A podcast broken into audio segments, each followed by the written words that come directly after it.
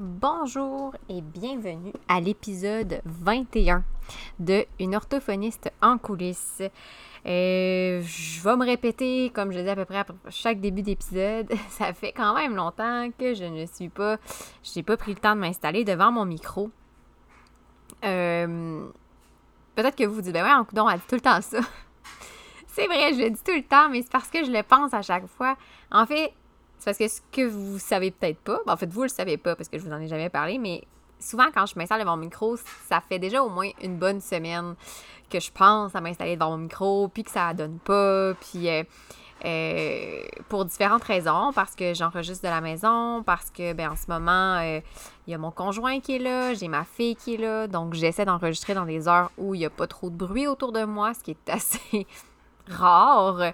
D'ailleurs, peut-être que vous entendez en arrière je veux dire en arrière-plan, mais en soundtrack, en background, euh, le, magnifique bruit de ma laveuse sécheuse parce que c'est l'heure du lavage. Fait que, bon, on fait ça, on fait ça avec ce qu'on a. Et d'ailleurs, c'est ça, donc, euh, si je veux m'installer pour mon podcast, euh, c'est pas toujours évident. Voyez-vous, en ce moment, il est, à peu près 10 heures le soir, là, quand, au moment où moi je vous parle. Mais j'aime ça, parler devant mon micro, puis j'aime ça vous parler. Je m'étais quand même ennuyée donc, euh, c'est ça. Euh, il y a différentes raisons aussi, là, qui ont, d'autres raisons qui ont fait pourquoi, qui, peuvent expliquer pourquoi ça a été un petit peu plus long. Moi, mon but dans, tout ça, c'est de faire au moins un épisode de podcast aux deux semaines, idéalement peut-être aux semaines, mais bon, ce sera à suivre. Euh, dernièrement, je me suis retrouvée à manquer beaucoup d'inspiration pour mon blog. Parce que oui, j'ai le podcast, j'ai mon Instagram, j'ai mon infolettre, mais j'ai aussi mon blog. Et de la façon dont j'avais organiser tout ça, c'était un ensemble, c'était un tout. Donc, dans mon podcast, j'avais, oui, mes articles scientifiques que j'aime toujours vulgariser et qui vont rester. Mais j'avais comme des dossiers thématiques qui regroupaient mon blog, mon podcast et mon infolettre. Et dernièrement, j'ai écrit beaucoup de contenu, mais pas pour mon blog à moi, pour d'autres euh, réseaux sociaux, d'autres blogs, d'autres sites, euh, pour du développement de, projets et tout. Puis, euh, ben, jus de mon jus créatif en écriture, ben il est tombé là-dedans. Il, est passé dans ses autres projets, puis c'est tout à fait correct, il n'y a pas de problème. Fait qu'il m'en restait plus pour mon blog, j'avais pas d'idée. Et aussi, je me suis rendu compte que je voulais me concentrer un petit peu plus sur mon infolettre, mon podcast, mes réseaux sociaux, ben, plus précisément Instagram, un petit peu Facebook, mais vraiment plus Instagram. Finir par prendre le temps d'explorer LinkedIn. En fait, non, j'ai déjà commencé, mais apprivoisons un petit peu plus LinkedIn, là, être un petit peu plus à l'aise avec cette plateforme-là qui est quand même super intéressante. Et comme je réfléchissais, je savais pas trop comment j'allais euh, revoir mon, podcast dans tout ça, ça a fait que j'ai comme pris une petite pause par rapport euh, aux enregistrements d'épisodes, tout simplement. Euh, je vous disais que les articles scientifiques, je veux les continuer et c'est le cas de l'épisode d'aujourd'hui. C'est le résumé d'un article que j'ai lu qui répond à une question que je me pose et peut-être que vous vous posez vous aussi. Mais pour cet article-là, c'était particulier. Je vous explique. En fait, l'article dont je vais vous parler aujourd'hui, j'ai failli ne pas vous en parler, même que euh, j'avais commencé à lire un autre article à la place de celui après avoir lu celui-là. Puis je me suis arrêtée, puis je me suis dit non, faut que j'en parle. Euh, il y a quelques temps, sur mon Instagram en story, j'avais posé une question. J'avais demandé aux personnes qui me suivent s'il y avait des suggestions de livres, d'articles, de, de, ressources en ligne en lien avec les fonctions exécutives. Parce que non, c'est pas mon travail, les fonctions exécutives en tant qu'orthophoniste, mais on se le cachera pas que il y a un lien assez fort entre langage et fonctions exécutives, puis il y a une interaction entre les deux. Et ça, c'est quelque chose que je voulais comprendre davantage, surtout en travaillant avec la clientèle d'âge scolaire. J'ai toujours lu un petit peu là-dessus. J'ai fait un bac en psychologie aussi. Peut-être que ça vient teinter un peu ma, ma vision des choses, puis mon questionnement, mes, interprétations, mes, interrogations, pardon. Mais euh, c'est ça. Donc, je voulais avoir euh, des, des, ouvrages et euh, le magazine Anae. Je sais pas si ça se prononce comme ça, c'est un acronyme, je me rappelais plus c'est quoi le, l'acronyme, mais bon, le magazine Anae, pardon, qui est un magazine de français de mémoire. Bref, ont publié leur, leur dernier magazine et euh, ils l'ont ils rendu disponible gratuitement, alors que d'habitude, c'est payant. Et c'était en lien avec les fonctions exécutives. je me suis dit, ah, wow, la vie m'envoie un signe. Un des articles portait sur le lien entre la dyslexie et les déficits de la mémoire à court, de, euh, de travail, de la mémoire à court terme. Puis tout de suite, le titre m'a interpellée parce que effectivement, c'est des choses que j'avais remarquées chez mes jeunes euh, qui, ont, un trouble spécifique du langage écrit. Oui, il y, a, une atteinte au niveau de la lecture, de l'écriture, mais il y a d'autres petites affaires des fois qui accrochent, mais j'étais comme pas capable d'aller mettre le doigt dessus exactement. Fait que je me suis dit, ah, peut-être que cet article-là va m'aider à mieux comprendre certains éléments chez les jeunes dyslexiques dysorthographiques. Et pourquoi j'ai hésité à vous en parler, c'est parce que j'étais un petit peu déçue, pas par l'article, mais ben, la conclusion était qu'il n'y avait pas grand-chose dans le fond. Fait que je me disais, ah, c'est là, on ben push, tu sais, je m'attendais à quelque chose qui allait répondre à mes questions ou peut-être confirmer mes hypothèses. Puis finalement, la conclusion, c'est, bah, pour l'instant, il faut continuer les recherches parce qu'on n'a pas assez de données pour répondre à cette question-là. C'est une des raisons pourquoi je m'étais dit, ah ben, je leur partagerai pas parce que c'est pas, euh, pas un article qui est pertinent si ça arrive à rien, entre guillemets. Après ça, je me suis dit, oh, mais ça, Marie, c'est pas l'esprit scientifique. Et euh, mon frère n'aurait pas été fier de moi si je vous l'avais pas partagé parce que mon frère est, est au doctorat en microbiologie. Donc, lui, c'est le, portrait type du chercheur, du scientifique. Fait que euh, des études qui sont non concluantes, il y en a lu, il y en a fait aussi dans ses projets de recherche et tout. Mais je me suis dit, non, non, non, je vais, je vais faire honneur à, à mon esprit scientifique et je vais partager cet article-là parce qu'on s'entend que un des billets, justement, scientifiques qu'on peut avoir, même si, dans le fond, la pas la littérature, les, dans notre pratique en tant que professionnel, on demande hein, de se baser sur les données probantes, sur les évidences scientifiques. Mais un des biais scientifiques qui peut arriver justement par rapport aux fameuses données probantes, c'est qu'on pourrait être porté à sélectionner seulement que les études qui vont dans le sens de notre façon de faire ou qui appuient notre réflexion, qui appuient nos idées, qui répondent vraiment à nos questions. Puis cette étude-là, ben, m'a dit non, non, non, non, non, c'est pas de même que ça se passe. Fait que c'est pour ça que je vous la partage. Puis ça serait faux de vous dire que j'ai rien appris en lisant ça. Au contraire, j'ai quand même appris plein de choses, notamment qu'il y a encore des affaires, euh, qui, des recherches qui doivent être faites pour répondre aux questions sur le lien entre le langage et que ce soit oral et écrit, et les déficits sur le plan exécutif. Puis je me disais, ah, mais c'est quand même pas super parce que si moi je me pose la question, d'autres personnes se la posent évidemment, mais ça reste que ça, explique pourquoi je trouve pas tant de choses que ça. Il y en a, là, je dis pas qu'il y en a pas du tout, mais euh, aussi précis, là, on n'en trouve pas tant que ça. Donc, sans plus tarder, hein, pour toute cette longue introduction, pour entrer dans le vif du sujet de l'épisode, qui est euh, le partage d'un article où je tente, entre gros guillemets, de répondre à la question y a-t-il un lien entre la dyslexie et les déficits de la mémoire de travail? Une orthophoniste en coulisses, un podcast pour les professionnels touchant de près ou de loin au langage et qui veulent mieux gérer leur pratique et comprendre les enjeux actuels dans le domaine de l'apprentissage. Je suis Marie-Philippe Prodry, une orthophoniste québécoise passionnée et ambitieuse, œuvrant au privé depuis 2015. Je vous partage ici mes réflexions, mes découvertes, ainsi que mes discussions avec d'autres spécialistes du milieu. Mon but? Vous aider à mieux comprendre la réalité actuelle et les enjeux qui entourent l'orthophonie et vous donner les outils afin d'optimiser votre pratique. Donc, euh, pour reprendre un petit peu ce que je disais dans mon introduction, je trouve que tout ce qui est dans ma pratique à moi personnellement, le lien entre le langage, fonctions exécutives, je comprends bien les fonctions exécutives, je comprends bien le langage. comme j'ai dit, j'ai un baccalauréat en psychologie, j'ai une maîtrise en orthophonie, les deux, je les ai étudiés, mais de deux façons différentes. Puis je trouve que j'aurais intérêt à les intégrer davantage, à mieux comprendre la relation, l'interaction entre ces deux sphères-là. Euh, puis comme je dis, c'est pas mon but, c'est pas d'intervenir au niveau des fonctions exécutives, pas du tout, mais de mieux comprendre, c'est ça, tout ça, pour mieux intervenir après ça sur le plan langagier. L'étude donc euh, dont je vais vous parler aujourd'hui, elle a pour titre Dyslexie et déficit de la mémoire à court terme ou de travail. Implications pour la remédiation. Donc, euh, c'est une étude en fait qui est plus une analyse de, de c'est pas vraiment une, ben, je pourrais dire une méta-analyse quand même, oui, donc une analyse là, de différentes études euh, qui a été faite par Magirus et Poncelet, donc dans le, publié dans le magazine Anae. Euh, je crois que c'est comme ça que ça se prononce.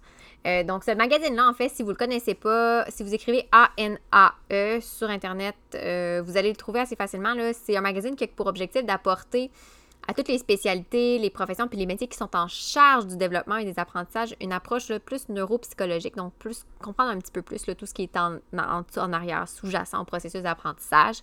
Donc, pour mieux comprendre justement certaines pathologies, des symptômes ou des troubles associés au développement, pour permettre aussi aux professionnels qui sont euh, en contexte d'évaluation, de prise en charge, de mieux comprendre aussi, de mieux analyser tous ces éléments-là et de mieux intégrer chacune des sphères professionnelles dans les traitements.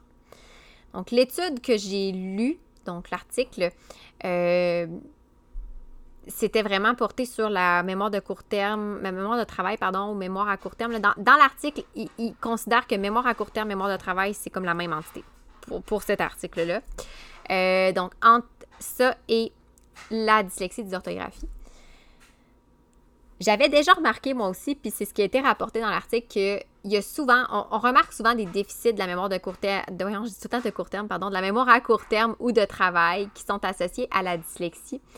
Et ces déficits-là sont non seulement associés en fait euh, à la capacité à maintenir les informations phonologiques en mémoire, mais aussi à la capacité de maintenir l'ordre séquentiel dans lequel les informations sont présentées.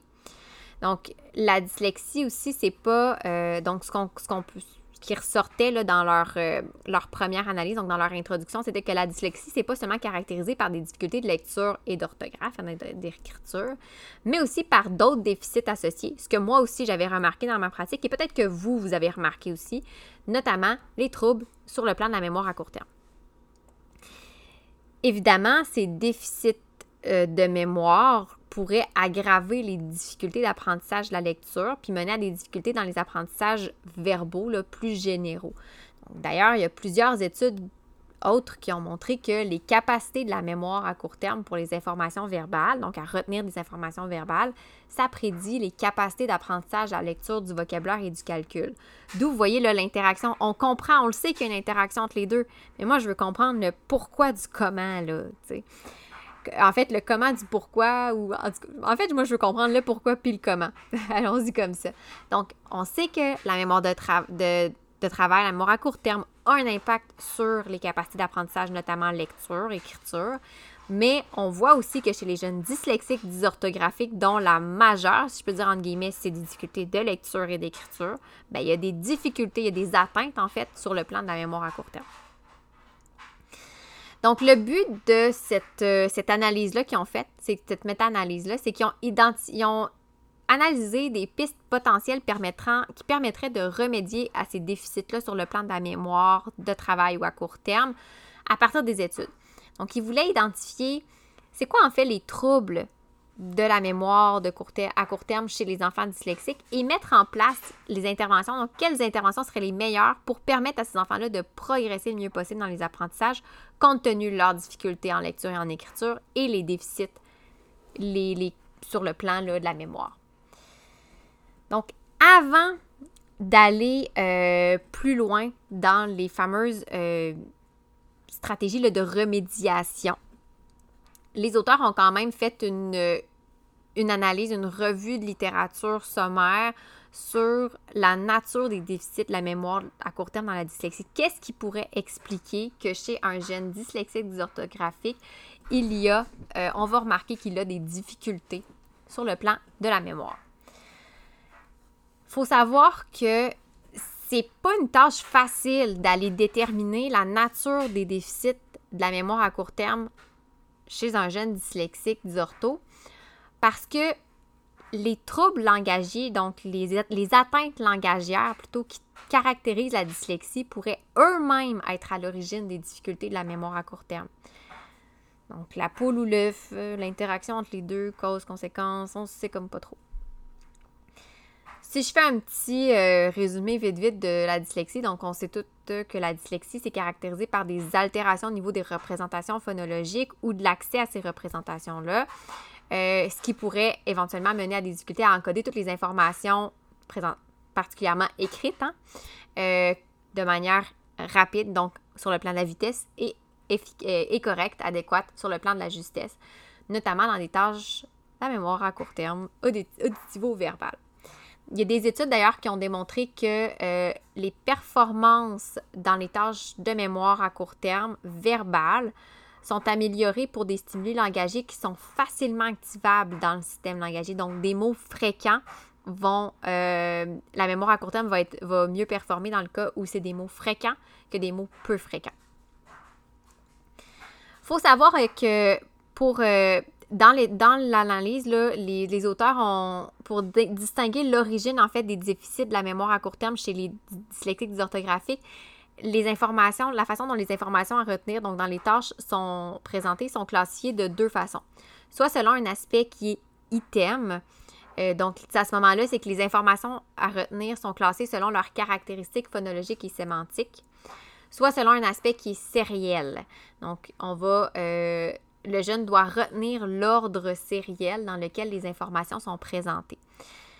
Ce qu'on avait remarqué, c'est que c'est surtout le maintien en mémoire de l'aspect item, donc les informations selon leurs caractéristiques phono et sémantiques, qui va être sensible à l'influence des connaissances langagières, donc qui va être sensible aux habiletés langagières, alors que ce qu'on avance comme hypothèse, c'est que l'ordre sériel va dépendre un peu plus de processus qui sont indépendants du système langagier.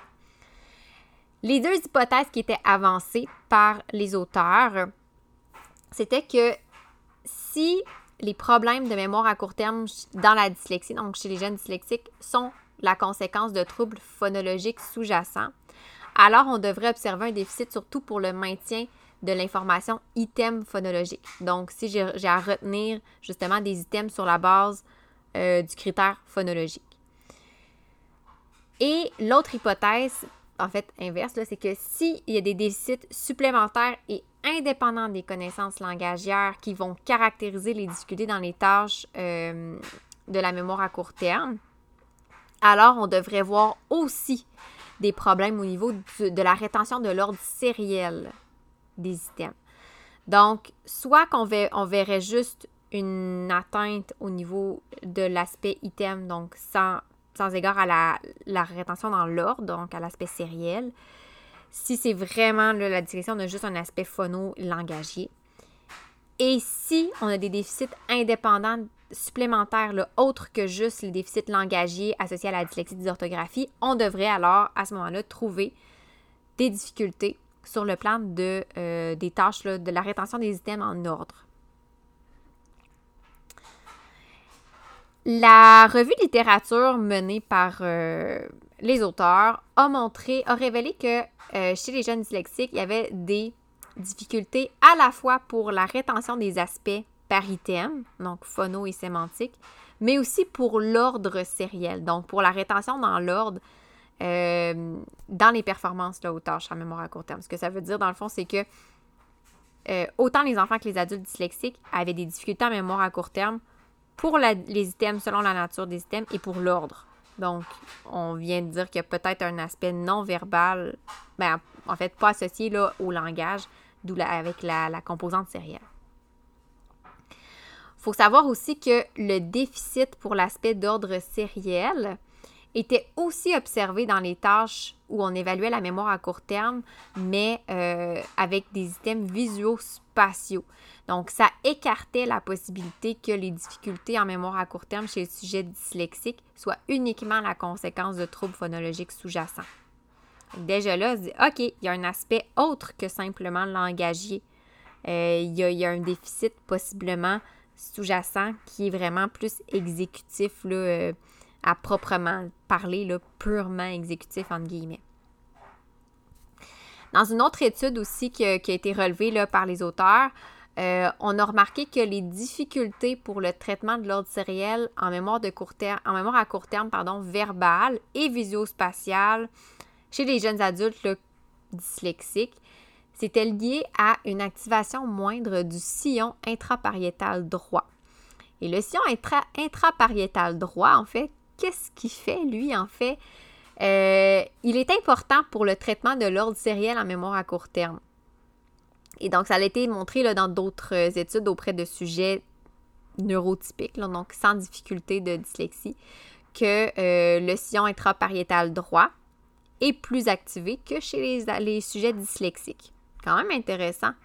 Et ça, c'est vraiment associé, comme je rappelle, à l'ordre sériel. Donc, on n'est pas nécessairement dans un aspect phono, là, euh, purement phono.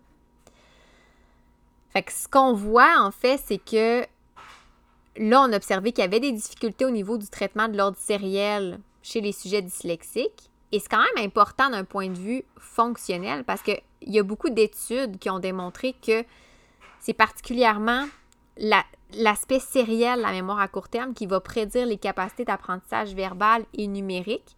Et ça, ce sont deux domaines qui sont caractérisés par le traitement d'informations séquentielles. Et on sait que chez certains dyslexiques, on va, on va remarquer aussi des difficultés sur le plan euh, des chiffres. Dans les études recensées là, dans leur, euh, leur article, euh, ils rapportaient aussi les auteurs que des études montraient que les tâches de mémoire à court terme permettent de maximiser la rétention de l'ordre des informations, puis vont prédire de manière plus solide le niveau de vocabulaire, la vitesse d'apprentissage d'un nouveau vocabulaire, des nouvelles représentations orthographiques, euh, la lecture par décodage, le calcul mental. Donc, tout ça euh, va maximiser l'apprentissage. Fait que la mémoire de court, à court terme, je dis tout le temps de court terme, excusez-moi, euh, a un impact sur les apprentissages, oui, langagiers, verbaux, mais aussi la lecture et l'orthographe. Donc, il faut vraiment tenir compte du déficit, euh, la mémoire à court terme pour l'ordre sériel, pour aider l'enfant dyslexique à progresser dans ses apprentissages de manière optimale. Ça, c'est quelque chose que je trouvais... Euh, j'avoue personnellement que euh, je ne l'ai pas autant exploité que j'aurais pensé. Puis on, le voit souvent dans les tâches, hein, puis je, l'ai utilisé moi aussi, là, les tâches, on voit dans les tâches, autant dans le self que même dans l'OD10, euh, des tâches de, dénomination, pas de dénomination, pardon, de, rétention, là, de, donc on, donne des suites, de, des suites, des suites de chiffres, pardon, dans l'ordre, le jeune doit répéter, dans le désordre, puis je les utilisais, ces tâches-là, mais j'avoue que le lien, pour moi, n'était pas aussi clair qu'en ce moment. Donc là, je le sais, là, que l'ordre sériel a vraiment un impact pour. Ben, je le savais déjà, mais là, c'est comme. Je dirais que c'est, c'est plus clairement expliqué. Euh, une fois qu'ils ont eu fait le tour de voir euh, c'est quoi un peu le rôle, justement, comment les, déficits de la mémoire à court terme se répercutent sur le plan des apprentissages, notamment de la lecture et de l'écriture, les auteurs ont, aussi recensé des études qui euh, évaluaient davantage la rééducation de la mémoire à court terme dans des cas de dyslexie. La seule affaire, puis ça c'est la partie justement que je vous disais qui m'a un petit peu plus déçue, si je peux dire, là, euh, que j'aurais aimé ça, trouver plus de réponses, mais bon, peut-être un autre jour, une autre fois. Il existe très peu d'études qui ont évalué vraiment l'efficacité puis la validité de la rééducation de la mémoire à court terme dans la dyslexie. Et la majorité des pistes que je vais vous présenter et qui ont été présentées dans l'article, d'ailleurs c'est ce qui était rapporté, c'est ce qu'on disait, euh, doivent être considérées vraiment comme des, hypothèses et dont la pertinence et l'efficacité restent à être évaluées. Fait que prenez ça, prenez pas ça pour du cash en bon québécois, euh, mais c'est quand même le fun de savoir. Moi, j'ai trouvé ça intéressant quand même. Donc, une des, des, euh, des stratégies, des, ouais, c'est ça, je peux dire des stratégies, des, des, programmes de rééducation qui a été évalué, c'est la stratégie de récapitulation subvocale et autres. Euh, qu'est-ce que c'est que cette stratégie-là? En gros, gros, gros, c'est que c'est une stratégie qui permet de rafraîchir les informations à maintenir via une répétition subvocale. Donc, on se répète les informations à garder en mémoire. Euh, ce genre de stratégie-là, on s'entend que c'est utilisé de manière un petit peu plus spontanée et systématique chez les enfants à partir de 7 ans. Une des études en lien avec la stratégie de récapitulation subvocale a démontré qu'après un entraînement, les enfants présentent une augmentation de leur performance dans les tâches de mémoire à court terme verbale et visio-spatiale, mais que la différence de performance initiale entre les deux groupes, donc euh, les enfants euh, qui ont euh, des difficultés de lecture et les enfants qui n'ont pas de difficultés. Donc, la différence de performance entre les deux groupes persiste. Ce qui indique que l'entraînement avec ce type de stratégie-là n'a pas permis nécessairement d'augmenter les capacités de la mémoire à court terme chez les enfants qui ont des difficultés, troubles de lecture et d'écriture. Il faut savoir aussi que dans cette étude-là, l'entraînement qui était proposé n'avait pas ciblé vraiment de manière spécifique les processus qui sont à l'origine des déficits de la mémoire à court terme chez les enfants dyslexiques. Euh, c'est sûr que peut-être que si on était plus euh, précis dans notre entraînement, ça aurait eu un impact différent. Dans l'article, on rapportait aussi, on mentionnait euh, d'autres études qui s'étaient attardées à une autre stratégie qui est le drill au maintien d'informations phonologiques. donc, étant donné que la dyslexie est d'abord caractérisée par des difficultés au niveau de l'analyse puis de l'accès à des représentations phonologiques ou. Euh, ben, en fait, ces difficultés-là, ça a des répercussions sur le maintien de l'information, comme on a dit, comme j'ai dit plus tôt, item phonologique en mémoire à court terme. Donc, c'était ce que les auteurs de, la méta-analyse se sont dit, donc de l'article que j'ai lu, se sont dit, on pourrait cibler davantage cet aspect-là de la mémoire euh, à court terme euh, et on va aller voir justement des stratégies de rééducation qui le font, ce qui est le cas de la stratégie de drill au maintien d'informations phonologiques où on va vraiment se concentrer sur l'enseignement d'habileté pour retenir l'information sur le plan phonologique en mémoire à court terme. Donc, dans l'article, on rapportait une série d'études qui ont montré qu'un entraînement intensif à la répétition immédiate ou différée d'informations phonologiques, comme des non-mots ou des mots. Ça peut augmenter les capacités de mémoire à court terme verbale de manière assez importante chez le patient aphasique et même jusqu'à aboutir à une normalisation dans certains cas. La seule affaire, c'est super intéressant, mais le, peut-être que vous avez accroché comme moi sur le mot aphasique. Donc, c'est des études qui ont été menées auprès de patients aphasiques et non pas de jeunes dyslexiques. En fait, on ne peut pas vraiment transposer les résultats à la rééducation de la mémoire à court terme verbale chez l'enfant dyslexique dans ce cas-là parce que faut savoir que un patient qui est aphasique a des capacités de mémoire à court terme verbale qui, avant son accident, étaient intactes. Chez l'enfant dyslexique, les performances en mémoire à court terme verbale sont déjà faibles.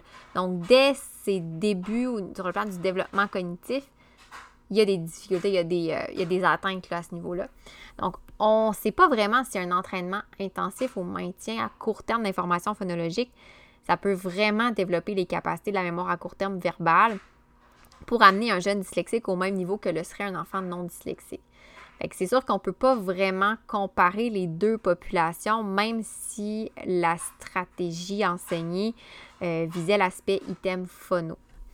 C'est sûr que on s'entend, euh, ça serait intéressant dans ce que les auteurs rapportaient, c'est que ça serait intéressant de cibler directement les difficultés au niveau de l'analyse phonologique, mais chez l'enfant dyslexique. En supposant, donc en émettant l'hypothèse qu'il y aurait possiblement un effet sur le maintien à court terme d'informations phono, là, euh, selon les processus d'analyse phono.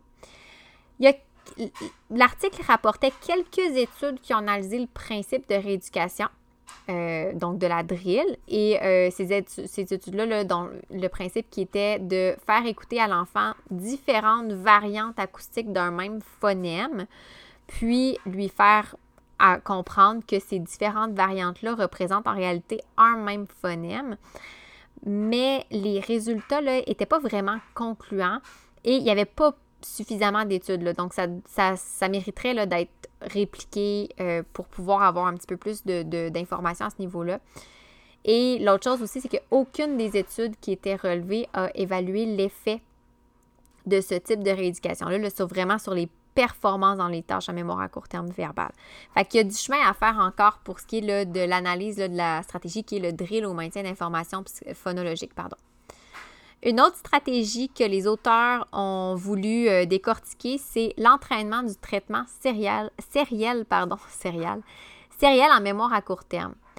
En fait, euh, on a, je vous ai parlé au début que on a remarqué, des études ont fait ressortir que chez les dyslexiques, on n'a pas seulement des déficits sur le plan de la mémoire à court terme pour les items phono, mais aussi pour l'ordre sériel, donc indépendamment de l'item à retenir, que ce soit une image, donc visuelle ou verbale on remarque des, déficits. Mais Euh, donc, les auteurs se sont attardés sur des stratégies qui travaillaient ça, le traitement sériel. Puis, ce qui ressortait, c'est que la littérature, elle est particulièrement pauvre euh, concernant les stratégies de rééducation de la composante sérielle, la mémoire à court terme. Euh, eux, ils ont rapporté, peut-être qu'il y en avait d'autres, mais ils ont rapporté dans leur méta-analyse une seule étude qui a utilisé un paradigme d'entraînement avec le maintien de l'ordre sériel. Et encore une fois, c'était auprès de personnes aphasiques. Donc, dans l'étude, en fait, euh, on présentait deux listes contenant les mêmes mots, mais dont l'ordre avait été changé ou non. Et là, les patients devaient dire simplement si l'ordre des mots était le même dans les deux listes ou non. Mais bon, l'étude, elle ne ciblait pas directement le traitement de l'ordre sériel en mémoire à court terme. c'est difficile de dire, ben, est-ce que ça a un effet, euh, c'est plus un effet général ou ça l'a vraiment améliorer là, spécifiquement les capacités pour le maintien en ordre sériel. Et l'autre chose, ben, c'est sûr que euh, ben, c'est sur des patients aphasiques, encore une fois. Donc, la généralisation n'est pas vraiment possible. Euh, encore une fois, ce que, ce que moi, puis quand moi j'avais l'étude, je suis contente de, de, voir que les auteurs ont pensé la même chose que moi, c'est qu'en ce moment, on ne sait pas vraiment c'est quoi les processus exacts qui sous-tendent les déficits de la mémoire à court terme pour l'ordre sériel dans le cas de la dyslexie. Donc, c'est assez précis. Hein? Les processus qui sous-tendent les, déficits de mémoire à court terme pour l'ordre sériel dans la dyslexie. D'ailleurs, si vous avez des études peut-être qui pourraient expliquer un petit peu plus ça en détail, moi, je suis preneuse. Euh, donc, c'est difficile si on ne connaît pas les processus sous-jacents de vraiment aller chercher des stratégies qui vont être euh, efficaces puis qu'on va pouvoir expliquer, dont on va pouvoir expliquer l'efficacité. Les auteurs ont regardé aussi euh, des stratégies qui présentent, qui vont stimuler de façon plus globale la mémoire à court terme chez les cas de dyslexie, dysorthographie. Donc, une approche qui est très populaire, la rééducation, euh, ou de, de, la mémoire à court terme, ou de l'optimisation, plutôt de la mémoire à court terme, qui consiste à soumettre les enfants à des programmes d'entraînement qui sont généralisés de la mémoire à court terme. Donc, avec des programmes informatisés, peut-être que vous en avez déjà entendu parler, hein, des espèces de euh, brain gym ou des choses comme ça, là, euh, donc qui sont des programmes plus généraux qui vont, oui, effectivement, travailler des habiletés comme la mémoire à court terme.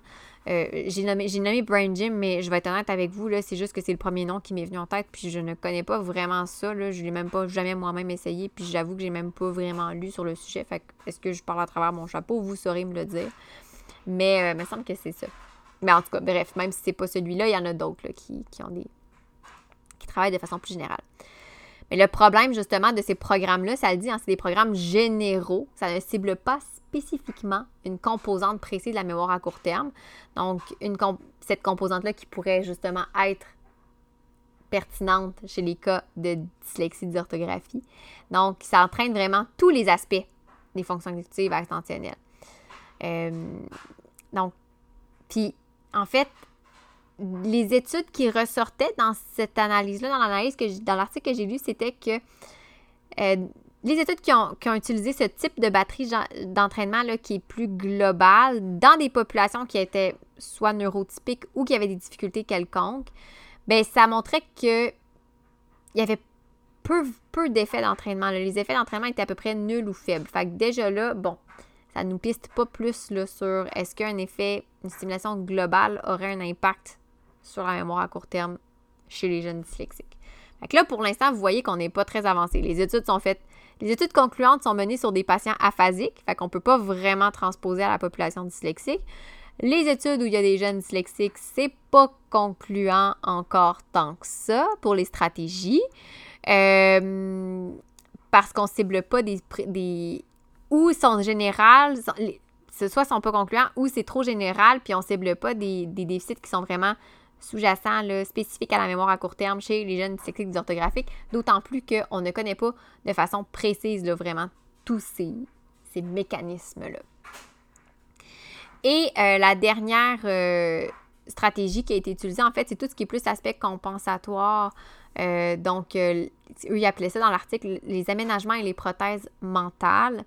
Donc, étant donné qu'on n'a pas beaucoup, comme je viens de vous dire, de données probantes pour les stratégies plus d'entraînement et de rééducation de la mémoire à court terme, la stratégie actuellement qui est la plus intéressante pour l'instant à adopter devant les difficultés de la mémoire à court terme chez les cas de dyslexie, d'orthographie, c'est l'adaptation de l'environnement et l'utilisation de prothèses mentales. Par exemple, en contexte scolaire, ben ce serait par de, de dire à l'enseignant d'expliquer les difficultés de la mémoire à court terme qui sont associées à la dyslexie. Donc, il y a des liens entre les deux, les deux euh, sphères. Et euh, de suggérer à l'enseignant d'adapter ses interventions, ses activités d'enseignement en fonction des activités en privilégiant par exemple des phrases courtes et simples avec des mots plus familiers, euh, de ne pas trop donner d'informations en même temps, euh, quand il donne des consignes, de découper les consignes en plusieurs phrases courtes, de répéter les consignes, d'ajouter un support écrit ou picto avec visuel avec des images pour faciliter la rétention de l'information. on peut suggérer aussi des, prothèses mentales. En fait, ça fait dans l'article, il faisait allusion à des, des outils, en fait, des, que ce soit du support visuel ou des outils comme un carnet de notes. Euh, où l'enfant pourrait, par exemple, prendre des notes. Mais on s'entend que cet outil-là, du carnet de notes, c'est seulement efficace si l'enfant n'a pas trop de, un, de limitations sur le plan de la mémoire à court terme, parce que les ressources de mémoire à court terme, c'est nécessaire au moment de la prise de notes. Et aussi, il euh, ne faut pas qu'il y ait trop de limitations sur le plan orthographique. Euh, parce que, bon, c'est sûr qu'on s'entend qu'on est dans un cas d'écriture, dans un cahier de notes. Fait que, ce que je trouvais le fun, en fait, ce qui a un peu. Euh, je peux pas dire flatter mon ego, mais ce qui m'a euh, rassurée, c'est que je me dis, bon, bah, c'est pas pire parce que les recommandations qui, pour l'instant, sont les plus valides, valables, euh, c'est des recommandations que je donne déjà en tant qu'orthophoniste. J'avoue, par contre, que dans les cas de, jeunes que j'ai qui n'ont pas nécessairement un trouble spécifique, qui ont seulement pardon, un trouble spécifique du langage écrit, donc sans avoir de difficultés sur le plan langagier ou de troubles sur le plan langagier. Euh, ces recommandations-là, je pourrais peut-être mettre plus d'accent là-dessus. Puis je trouve ça quand même intéressant parce que si je mets ces recommandations-là puis qu'on me pose la question, oh, mais pourquoi tu demandes, tu dirais au prof de, de séparer ou de répéter alors que mon jeune, il n'a pas de difficulté de langage, il a de difficulté à lire et à écrire. Ben là, au moins, je vais pouvoir expliquer qu'il y a un lien avec la mémoire à court terme et tout ça. Fait que ça, je me dis, ah, ben finalement, oui, c'est vrai que j'ai pas trouvé de stratégie, j'ai pas trouvé d'explication plus précise. Euh, ça revient à ce que, ce que moi, je donne déjà comme recommandation comme orthophoniste, mais au moins, j'ai appris que, OK, ben, je vais pouvoir mieux l'expliquer dans mes recommandations. Fait que ça va peut-être avoir un meilleur poids aussi. On s'entend là que malgré tout ça, là, le jeune dyslexique va toujours avoir besoin plus d'exposition qu'un enfant qui n'est pas dyslexique pour acquérir une matière donnée. Donc, il faut prévoir plus de répétitions, surtout là au début, là, dans les premières phases d'apprentissage. Mais ça, je ne pense pas vous l'apprendre parce qu'en tant que professionnel, hein, on sait que c'est exposer, exposer, exposer là, de, vraiment de la répétition, de la fréquence et tout. Euh, D'ailleurs, il y avait des études, ils ont terminé un peu en disant qu'il y a des études qui ont montré que des patients avec des difficultés de la mémoire à court terme verbale, sans nécessairement parler de, de dyslexie d'ortho, avaient une courbe d'apprentissage plus faible, notamment pour l'apprentissage d'un nouveau vocabulaire, mais qu'à force d'augmenter le nombre d'expositions à l'information à apprendre, ben, il était quand même capable d'aller chercher un apprentissage satisfaisant, à condition là, que le déficit en mémoire de de travail phonologique sur le plan des, sur le plan des items phonologiques pardon, ou le plan sériel ne soit pas trop important. Trop important. Pardon. en conclusion, euh, ce que les experts, euh, les auteurs de l'article ont conclu et que moi aussi j'ai conclu en lisant ça, c'est que notre niveau de connaissance concernant l'efficacité de la remédiation de la mémoire, des difficultés sur le plan de la mémoire à court terme dans la dyslexie est actuellement très bas, très faible. Il y a encore plusieurs études à réaliser. Fait que si jamais vous cherchez une idée de sujet de doctorat, vous voulez vous lancer là-dedans, peut-être que ça pourrait être une belle piste à explorer. Donc, il y a encore plusieurs études à réaliser avant de pouvoir affirmer vraiment de façon claire et précise quel type d'intervention va améliorer le fonctionnement de la mémoire à court terme dans la dyslexie, quel type d'intervention qui n'est pas efficace. Il faut aussi considérer que et ça, c'est un défi, je pense, euh, pas juste en lien avec les fonctions exécutives et la dyslexie, mais il y a des portraits tellement différents d'un individu à l'autre, tant sur le plan des déficits de la mémoire à court terme que de la dyslexie. Et d'ailleurs, les enfants dyslexiques peuvent présenter des déficits dans des domaines cognitifs autres que juste la mémoire à court terme, comme par exemple des aspects visuo-attentionnels. Et ça, ça peut aussi interférer avec le fonctionnement de la mémoire à court terme. Donc, ça, c'est ce qui, ce qui ressort, c'est que je pense que moi, moi ce que je conclus de ça de mon côté, c'est que c'est une question qui, qui a l'air simple en apparence, mais qui dans les faits est très, très complexe à comprendre parce que là, non seulement on, on, on parle de, de difficultés, donc difficulté, c'est toujours euh, des portraits qui peuvent être hétérogènes du fait des différents niveaux de difficulté. Mais en plus, là, on vient de parler de l'interaction entre deux difficultés qui sont celles de la lecture et de l'écriture et de la mémoire à court terme, mémoire de travail. Fait que là, on vient de s'ajouter une composante de plus. Il faut comprendre comment l'interaction entre les deux. Chose que je vous dirais bien honnêtement, pour moi, après avoir lu cet article-là, euh, je comprends qu'il y a une interaction entre les deux. Je le, je le devinais déjà. Là, c'est clair. Je sais qu'il y a des études qui le confirment. Mais c'est quoi la nature de l'interaction? Plus précisément? Là, euh, même dans l'étude, on c'est comme pas trop. Là. Euh, il nous manque d'informations pour savoir c'est quoi la nature de l'interaction entre les deux. Et bon, ben là, c'est sûr que si on n'a pas les, les détails là-dessus, aller trouver des stratégies qui vont permettre de remédier à ces difficultés-là, ben c'est d'autant plus difficile. Fait qu'il y a un travail de fond qui reste à faire encore.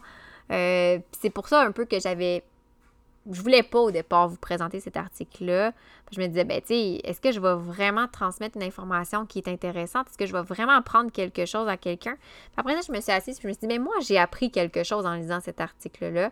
Donc, si ça peut faire que, que les autres apprennent aussi, ben, tant mieux. C'est ça le but même si on n'apprend pas ce qu'on voudrait apprendre. C'est ça, en fait. Premièrement, je pense que c'est la, première chose que j'ai retenue. C'est j'ai pas appris ce que je voulais apprendre. J'ai pas répondu à ma question comme j'aurais voulu y répondre, mais je suis allée chercher d'autres pistes de réflexion super intéressantes euh, qui, de un, vont me permettre, moi, de mieux répondre quand même euh, ou de mieux expliquer certains éléments de mes observations, moi, cliniques à mes clients et de deux qui vont me permettre aussi de, de je dirais, de me garder pas une petite gêne, mais de dire, OK, il y a encore du travail à faire, puis de continuer, moi, à me questionner, puis à pousser mes recherches.